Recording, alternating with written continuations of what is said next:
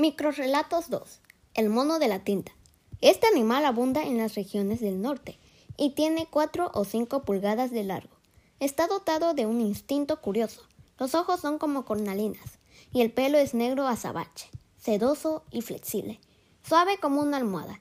Es muy aficionado a la tinta china y cuando las personas escriben se sienta con una mano sobre la otra y las piernas están cruzadas esperando que hayan concluido y se bebe el sobrante de la tinta.